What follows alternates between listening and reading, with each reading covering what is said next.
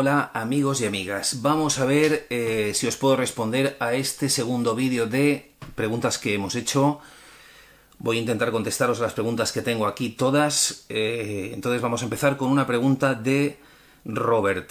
Es acerca de el Ampli Boss Katana. Yo tengo un Katana 50 desde hace tiempo, es el primero, el MK1, ahora están, van por el MK2. Y es, yo creo que es el mejor amplificador que hay en relación calidad-precio que puedas encontrar en el mercado ahora mismo. Entonces, eh, Robert me pregunta, ¿qué tal? Una consulta. Si en un preset tengo un clean sin efectos, clean es un sonido, o sea, un preset de sonido limpio, sin efectos, y en el otro una distorsión sin efectos, la reverb y el delay actúan sobre ellos si las activo o solo se escuchan los sonidos guardados en los presets. Los sonidos, tal cual tú lo guardas en el preset, cuando tú mantienes pulsado el, botón del preset, parpadea el rojo y se guarda. Si tú lo has guardado sin reverb y sin delay, luego, aunque tú tengas una reverb y un delay puesto, cuando cambies a ese preset, te lo quitará. O sea, el preset te guarda exactamente la configuración que tienes en ese momento puesto. Si tú, por ejemplo, quieres un clean con un poquito de, de reverb sin delay y luego quieres un lead, un sonido ya con saturación, sin reverb y con delay, lo tienes que quitar la reverb, poner el delay y, y ponerle la saturación y guardarlo en el 2. O sea que te va a guardar los presets siempre tal, y, tal cual tengas el sonido puesto. Luego cuando vuelvas no, es, no actúa como una reverb de un amplificador que va aparte, como si, tú un, como si pusieras un pedal de saturación. ¿Vale? O sea, los presets se guardan tal cual están. Los efectos actúan sobre el preset que se ha guardado, no, es, no actúan sobre el ampli y los presets van aparte. Bueno, ahora vamos a una pregunta de Jesús Martín. Hola Javi, cuando grabo con mi Rode NT1A, grandísimo micrófono, muy bueno, relación calidad-precio, y famoso por ser muy silencioso. Silencioso los de condensador, ninguno es silencioso, pero bueno. Una voz o una guitarra acústica, siempre se cuela más ruido blanco del deseado. ruido blanco es el ese sonido que hay de fondo, lo que estropea bastante la calidad del sonido. Creo que es una cuestión más de ganancia que de mi setup o de la distancia del micro. ¿A qué ganancia recomiendas grabar? Un saludo y muchas gracias. El ruido blanco es eh, porque tienes la ganancia puesta muy alta. La ganancia ideal siempre cuando tú grabes que veas la onda que se ve bien sin llegar a saturar. Mira los búmetros de tu tarjeta de audio o mira en los búmetros del DAW donde estés trabajando que nunca pasen del amarillo al naranja. O sea, que no pasen ni al rojo ni de coña. Entonces intenta ganar con un poquito, intenta ganar, no, intenta grabar con un poquito menos de ganancia y, a ver si te quita el ruido, pero es, es raro lo que me comentas porque ruido blanco tienes que, tienes que tener la ganancia muy alta y tú estar muy alejado. Entonces ahí sí que, sí que te genera ruido blanco seguro. Para quitar las acústicas, acuérdate más o menos un palmo en el traste número 12.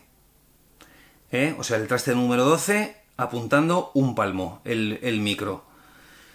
Y, la ganancia, eso es lo que te digo, mm, que no, que no pase del amarillo, que lo toque un poquito, que esté en el medio del amarillo. Bueno, ahora vamos con una pregunta de Bocazwi. Hola Javi, ¿qué te parece la combinación en una guitarra eléctrica de una P90 en el mástil y una humbucker en el puente? Está bien. Está bien porque la P90 es una pastilla que está a medio camino entre la single coil y las humbucker. Entonces combinarías, si quieres utilizar sonidos limpios con la pastilla del mástil, la P90 es mucho... A mí me gusta más la P90 que una humbucker para sonido limpio. Y si quieres sonidos, saturados, por ejemplo, con distorsión para solos o para riffs, le pones la pastilla del puente y le metes la humbucker. Está bien. Es una buena, sería una buena combinación. No se me había ocurrido nunca. Yo soy muy amante de las P90, no tengo ninguna guitarra ahora con P90, pero estoy pensando en ponerlas. Y me dice una segunda pregunta si se puede, claro, hombre. ¿Sabes tocar Big Love de Fleetwood Mac? Me vuelve loco esa canción. Hace mucho tiempo que no me que no la he tocado, pero sí, sí que me acuerdo que en su momento la saqué. A ver si me acuerdo y eh, hago una especie de tutorial a ver cómo a ver cómo se toca. Vamos con una pregunta de Carolo Bug que dice ¿Cuáles son las escalas básicas que cualquier guitarrista que aspire a tener un cierto nivel debería llegar a dominar? Improvisando de forma fluida e intuitiva y le serviría como base para tocar cualquier estilo. Pues yo creo que las escalas básicas que tenéis que saber, a ver que coja una púa que están aquí. Escalas básicas que hay que saber son para una, fluidez e improvisación, primero os tenéis que aprender las, las diatónicas. La jónica, que es la mayor, dórica, frigia, lidia, mixolidia, eólica, locria y otra vez jónica mayor. Esos son los siete modos. Luego la escala, eh, lo mismo las pentatónicas, la pentatónica menor, todas sus modos, todas sus formas, la menor, la mayor,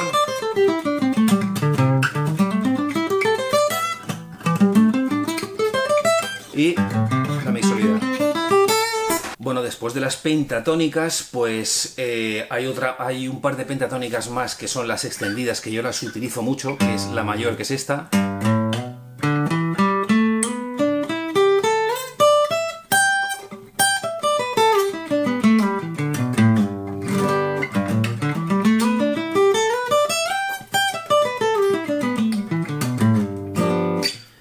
Mayor y la menor.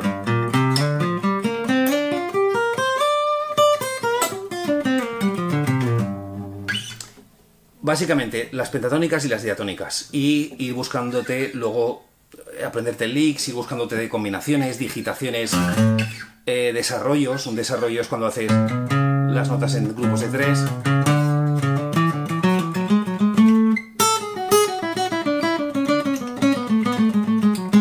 Las escalas es todo un mundo y muchos, muchos, muchas horas de, de, práctica, de estar dándole, de parecer ahí un loco.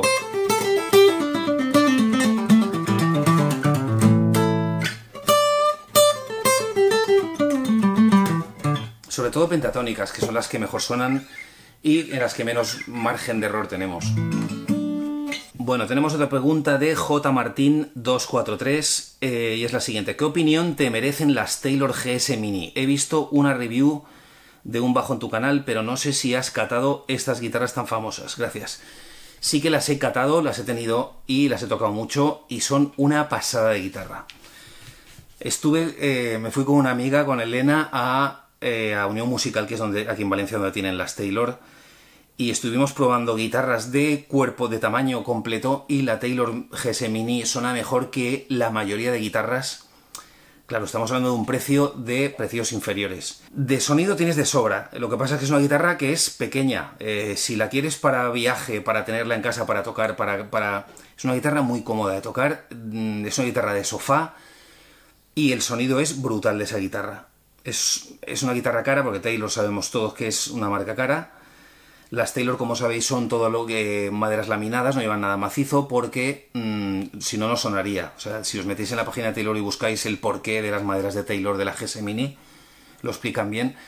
Y han conseguido un equilibrio entre maderas laminadas y un sonido mm, muy bueno. La GS Mini es una súper, súper ventas por eso, por su comodidad, porque es una guitarra muy fácil de llevar a los sitios, de tocar. Eh, luego, una vez en la mano, no te da la sensación de que estás tocando una guitarra de niño, una guitarra pequeña. Puedes tocar lo que sea, lo que quieras. De hecho, ese rango de tamaño, por ejemplo, la Martin, la Junior, eh, la lleva Ed Sheeran en conciertos en directo eh, con tropocientas mil personas y el tío se hace conciertos enteros con esa guitarra. O sea que no por ser más pequeña es peor ni... ni, ni. La GS Mini es una, o sea, es una superventas, es un, por eso se vende tanto, es una pasada de guitarra. Bueno, otra pregunta de Tuto Dorado 22. Tuto Dorado 22, vamos a ver, pregunta, buenas maestro, muchas gracias. Tengo una Gretsch G5230 y una Squire Telecaster y tengo dudas de a cuál colocarle un Bixby. Lo normal es ponerlo en la Gretsch, pero a la Telecaster de bobina simple creo que también tiene su rollaco. ¿Tú qué opinas? Muchas gracias, admiro mucho tu trabajo, muchas gracias a ti.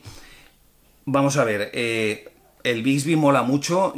Hay, Telecaster que llevan Bixby y las Gretsch, por supuesto, son las famosas guitarras que llevan el Bixby. Eso depende de ti, la que más utilices y con la que el rollo así más con vibrato que quieras hacer. Yo se la pondría a la Gretsch personalmente, porque la Telecaster ya tiene bastante carácter y tiene bastante personalidad tal y como es. Pero también piensa y o pónselo a las dos. Si, es, eres un guitarrista que utiliza mucho el, el, el vibrato, el vibrato del bisbee, si lo utilizas mucho, pónselo a las dos, porque es verdad que la tele tiene su sonido y la Grace tiene su sonido, pero el efecto tremolo, el efecto vibrato, se lo puedes poner a las dos. Yo se lo pondría a las dos si lo utilizas mucho. Si no lo utilizas mucho, yo se lo pondría a la Gretsch antes que a la Telecaster. Otra pregunta que me hace Benjamín Escalada sobre el eh, Boss Katana 50. Me pregunta una pregunta en el canal limpio, si le subes el gain se distorsiona o se desactiva el gain si estás en ese canal. No, si estás en el canal, en el clean, si le das a tope el gain te satura como si fuera un amplificador de verdad. O sea, no sé, no sé, el gain siempre funciona en todo, hasta en el simulador de acústico. ¿Vale? O sea que el gain siempre funciona, siempre funciona tanto en el limpio como en el, como en el crunch o como en el lead. Y otra pregunta de Bo que me pregunta, eh, me gustaría tener una tipo Les Paul. ¿Has probado alguna Slick? Tengo curiosidad por saber tu opinión sobre esta marca. Las he visto, sé que son muy económicas, pero no las he probado de todas formas, todas estas guitarras que están en ese rango de precios son más o menos todas igual. Es que eso es irte a un sitio donde las tengan y las, y las pruebes. Que veas el peso, que veas el mástil. El otro día hice una prueba eh, de la Cort y, a mí me gustó bastante. Pero eh, son 400 y pico. Tienes las Epiphone, por supuesto. Epiphone ha sacado una línea ahora muy, muy, muy cañera, muy chula imitando las Les Paul, ya van con la pala sin los cortes esos que, que habían tan feos, la pala es exactamente igual que las de las Gibson. Eh, lo que pasa es que las Epiphone son más caras que estas, que las Slick. No las he probado nunca, pero lo siento. Lo siento por no contestarte, pero no las he probado. Bueno, pues hasta aquí el vídeo de respuestas. Este ha sido más cortito de lo normal. Y espero que hayáis salido de alguna duda que tuvierais. Y nos vemos en el siguiente vídeo. Espero que os hayáis entretenido un ratito oyéndome decir chorraditas. Y nada, eh, lo mismo, sacaré otro vídeo así para que me pongáis ahí preguntitas que vayáis teniendo. Acordaos de que me podéis preguntar cosas sobre técnica, sobre teoría, sobre lo que queráis, sobre cuerdas, sobre lo que queráis. Porque a mí me mola así cuando os contesto y si hay algo que no controle me lo vuelvo a revisar. Entonces nos vemos en el siguiente vídeo y muchas gracias por ver y estoy preparando un montón de tutoriales que estoy subiendo ya en el canal de Escuela de Guitarra. Así que nos vemos en el siguiente, muchas gracias y que tengáis buena semana. Chao.